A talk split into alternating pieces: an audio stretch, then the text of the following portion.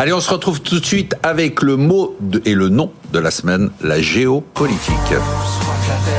Oui, alors Redsan dit que la Terre est ronde. On n'est même plus très sûr avec tous les événements qu'on a eu en 2023. Alors évidemment, hein, de l'Ukraine à Israël, d'actualité, en passant par la guerre froide, États-Unis et Chine, froide, puis tiède, puis très froide, puis tiède. En fait, moi, ces événements, Ben Aoudam, semblent aller tous dans le même sens, c'est-à-dire une sorte de bipolarisation. C'est-à-dire qu'à nouveau, on a l'impression d'être retourné dans les années 60 euh, avec le camp occidental mené par les États-Unis et puis derrière l'OTAN. On a vu tout ce qui s'est passé avec l'OTAN cette année.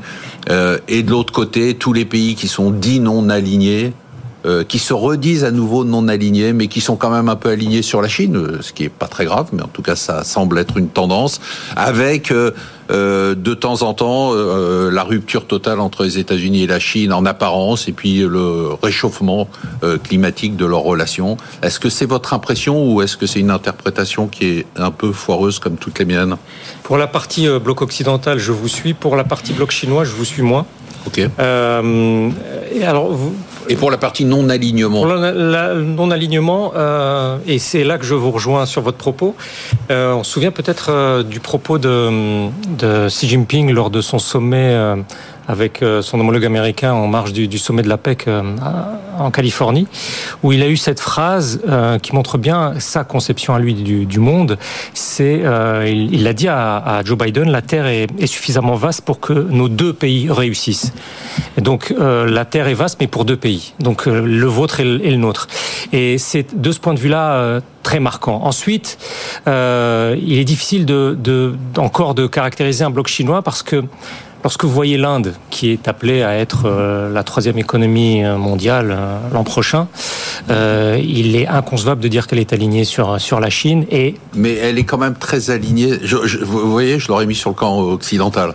Et, et, bien non, ils sont, enfin, les, les, les Indiens sont, sont, à peu près les seuls à être sur le camp indien. Enfin, okay. et ça, quelle que soit leur histoire. Avec, excusez-moi, je oui. vous interromps, une réussite formidable. C'est quand même la plus forte croissance au monde. Hein. On, parle de croissance de 7,6% sur l'année, euh, oui. bon, alors que la Chine se traîne, l'Europe et Tout à fait. Alors là encore, euh, je sais que ça va à l'encontre du discours dominant. Il faut quand même rappeler que le, PIB chinois, c'est un cinq, le PIB indien, c'est un cinquième du oui. PIB chinois. Donc il y a encore de la marge avant que l'un, l'un boxe dans la même catégorie que l'autre. Euh, mais quoi qu'il en soit, effectivement, il y a cette, cette forme de, de, de, partition. Et euh, un discours ambiant de plus en plus marquant et de plus en plus euh, peut-être même euh, étonnant. Euh, J'ai vu un commentaire de l'agence Bloomberg qui n'est pas habitué à se lancer dans des diatribes euh, expliquer cette semaine que euh, était dans les rails d'une guerre mondiale fragmentée de proche en proche, reliant aussi bien ce qui se passe au Sahel avec ce qui se passe au Proche-Orient, au Caucase, en Europe de l'Est. Je ne comprends pas pourquoi ils n'ont pas rajouté l'Amérique du Sud et l'Asie du Sud-Est, comme ça on a un bloc. et de, de ce point de vue-là, l'idée que 1914 est en train de se reproduire ils ont peut-être raison, ils ont peut-être tort, mais ça dénote bien de l'état d'esprit dans lequel on est. Alors qu'après le sommet euh, Biden-Si, on était plutôt, euh, et c'est il n'y a pas très longtemps de ça, mm. plutôt dans un état d'esprit de euh, stabilisation, dans la dégradation d'une relation euh, qui, qui, est structurellement euh, qui va structurellement vers, vers la, la, confrontation. Donc de ce point de vue-là, on sent peut-être un emballement dans, dans, dans, les réflexions qui repose pas finalement sur euh, ah, des éléments très quand même de très frappant. Je vous écoute depuis tout à l'heure. Vous n'avez pas prononcé le mot d'Europe. Non. Euh, je... C'est des alors, alors malgré tout, c'est triste. Autre indicateur que l'Europe n'a pas disparu, euh, je ne sais pas si vous avez vu euh, euh, que la semaine dernière, la ministre française des Affaires étrangères est allée à Pékin et que la Chine a accordé à, aux cinq premières économies de l'Union européenne, euh, donc euh, France, enfin Allemagne, France, Italie, Espagne et, et Pays-Bas, un visa euh, de 15, un, un, visa de 15 jours, enfin l'absence de visa pour 15 jours si vous venez pour affaires ou, ou, tourisme. Donc il y a encore une volonté de la part de la Chine de traiter avec l'Union européenne. On va voir ça lors du sommet euh, chinois le 7 et 8 décembre. Il y a quand même malgré tout encore euh, le poids de ce bloc européen. Si on parle États-Unis non alignés, États-Unis et l'Europe serait dans le camp des États-Unis, et puis euh, la Chine, on a l'impression que d'un point de vue économique, ça a des conséquences majeures. On a beaucoup parlé de découplage, on le voit pas beaucoup dans les chiffres. Emmanuel Le Chip dit qu'on le voit dans les chiffres, moi je le vois pas dans les chiffres.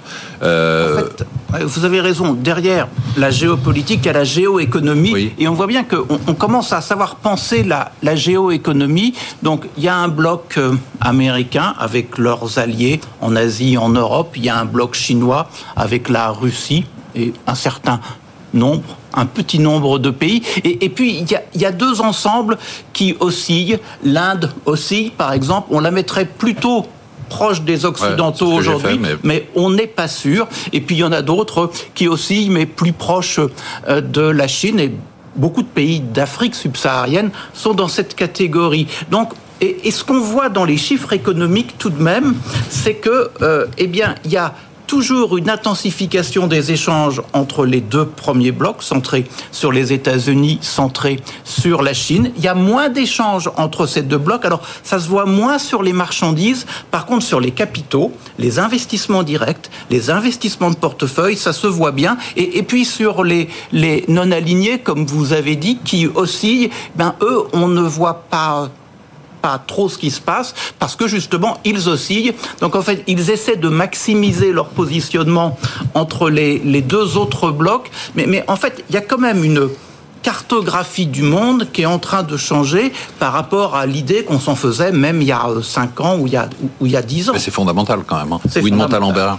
Moi, ce qui me marque cette année, c'est non, mais ce qui me marque cette année, c'est la, la réémergence ou l'émergence de la péninsule arabique. On parle d'un territoire qui est occupé par quelques millions d'habitants. Un pays comme le Qatar, c'est 250 000 habitants, et de voir à quel point, au niveau géostratégique, ils sont devenus un, un, un pilier euh, de ce qui se passe à l'heure actuelle, notamment autour des prix du pétrole.